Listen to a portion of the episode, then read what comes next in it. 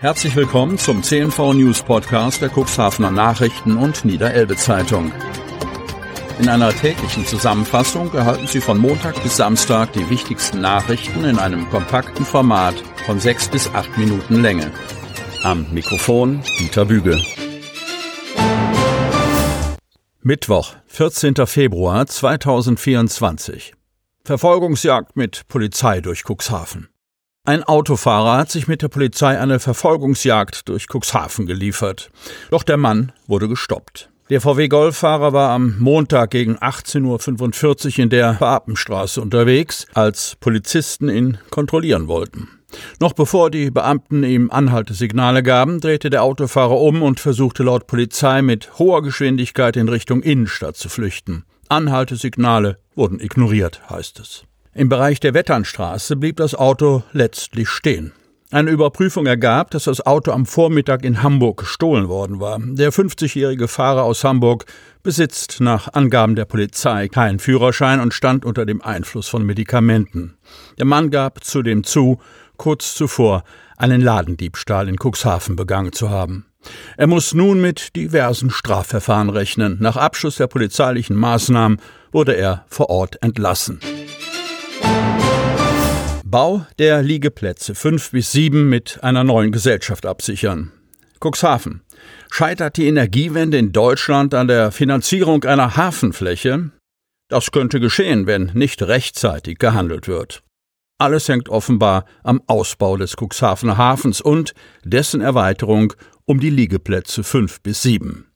Hier könnte sich entscheiden, ob Deutschland seine Klimaziele erreicht oder nicht. Es geht um die unverzichtbaren Hafenflächen, denn die Häfen sind die Nadelöhre, durch die die Komponenten für den Ausbau der Windenergie zu Wasser und zu Luft hindurch müssen. Davon ist am Ende auch die Produktion von grünem Wasserstoff abhängig, die ohne Offshore-Windenergie undenkbar ist. Derzeit fehlen die Kapazitäten in den deutschen Häfen, um den errechneten Bedarf an Flächen zu decken. Ein einziger Hafen in Deutschland erfüllt aber die Voraussetzungen, und das ist Cuxhaven.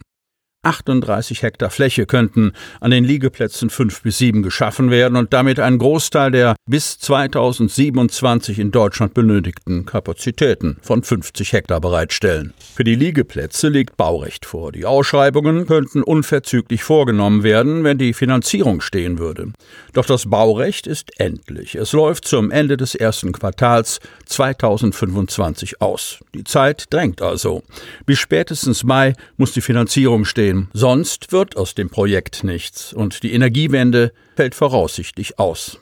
300 Millionen Euro wird der Hafenbau nach heutigen Schätzungen kosten. Zwei Drittel sind durch verbindliche Zusagen finanziert. 100 Millionen Euro kommen von der Hafenwirtschaft selbst, die zusätzlich die weitere 50 Millionen Euro in die Suprastruktur, also Gebäude, Kräne, Rampen und ähnliches in die Flächen investieren will. 100 Millionen Euro hat auch das Land Niedersachsen zugesagt. Häfen sind in Deutschland Ländersache. Die Kreistagsgruppe von CDU und FDP sowie die Gruppe CDU Die Demokraten im Cuxhavener Stadtrat haben nun in gleichlautenden Anträgen den Kreisausschuss und den Verwaltungsausschuss der Stadt, Landrat Thorsten Krüger und Oberbürgermeister Uwe Sandja angeschrieben.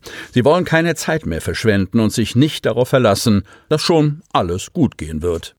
Beantragt wird demnach, eine kommunale Hafeninfrastrukturgesellschaft in Form einer GmbH zu gründen, die die Investitionsmittel für den anteiligen Ausbau des Offshore-Hafens mit den Liegeplätzen 5 bis 7 bereitstellt. Gesellschafter sollen Stadt und Landkreis werden, die jeweils gleichberechtigte Geschäftsführer stellen. Entscheidend ist, die Gesellschaft soll ermächtigt werden, bis zu 110 Millionen Euro Darlehen aufzunehmen und dafür Fördermöglichkeiten zu prüfen, um den kurzfristigen Bau des Errichterhafens zu gewährleisten. Die aktuelle Welle der Atemwegserkrankungen verschont auch diese Region nicht. Kreis Cuxhaven. Immer mehr Arbeitgeber und Arbeitnehmer kämpfen mit der aktuellen Krankheitssituation. Viele Betriebe und Institutionen arbeiten mit Unterbesetzung und versuchen, die Türen offen zu halten. Auch im Kreis Cuxhaven sind einige Viren im Umlauf. Auch wenn das Coronavirus nach wie vor kursiert, sind es derzeit eher andere Erreger, die ihr Unwesen treiben. Das weiß auch der Virologe Markus Rahaus aus Nordleder. Im Moment sind vermehrt die klassischen und bereits bekannten Erkältungserreger sowie die Grippeviren im Umlauf. Viele Betriebe melden hohe Erkrankungszahlen, so auch der Landkreis Cuxhaven. In den vergangenen 14 Tagen gab es 238 Krankmeldungen. Insgesamt sind etwa 1400 Mitarbeiter beim Landkreis beschäftigt, berichtet Simone Starke, Pressesprecherin des Landkreises Cuxhaven. Auch in der Schule am Meer in Cuxhaven stellt der Krankenstand eine Herausforderung dar, aber es gibt Hoffnung. Überall fehlt es an Personal. Im Winter werden viele krank. Es ist eine harte und anstrengende Zeit, aber wir mussten noch kein Kind zu Hause lassen. Wir können die aktuelle Situation noch gut bewältigen, versichert Schulleiter Thomas Frauns. Die Schüler der Schule am Meer seien, anders als die Lehrkräfte, von der Krankheitswelle weitestgehend verschont geblieben.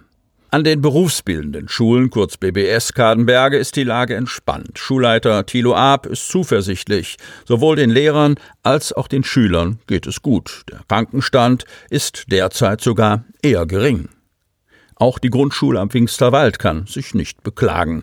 Im Moment sieht es etwas besser aus. Vor den Winterferien war es deutlich schlimmer, erinnert sich Sabine Cordes, Leiterin der Schule am Wingsterwald. Während in einigen Hausarztpraxen im Kreis Cuxhaven vermehrt Krankmeldungen zu verzeichnen sind, ist in der Gemeinschaftspraxis Sophie de Greg und Philipp Dietz in Hemmoor im Moment alles in Ordnung, wie eine der medizinischen Fachangestellten berichtet.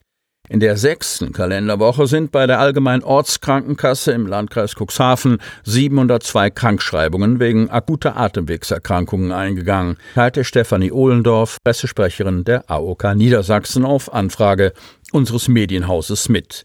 33 dieser Krankschreibungen wurden wegen Corona ausgestellt. Die übrigen 669 Kassenpatienten wurden wegen sonstiger Atemwegserkrankungen krankgeschrieben. In Niedersachsen sind bei unserer Krankenkasse insgesamt 33.837 Krankschreibungen eingegangen, berichtet Ohlendorf. 919 davon wegen Corona und 32.908 wegen sonstiger Atemwegserkrankungen. Sie hörten den Podcast der CNV Medien. Redaktionsleitung Ulrich Rode. Produktion Win Marketing, Agentur für Podcast-Produktionen.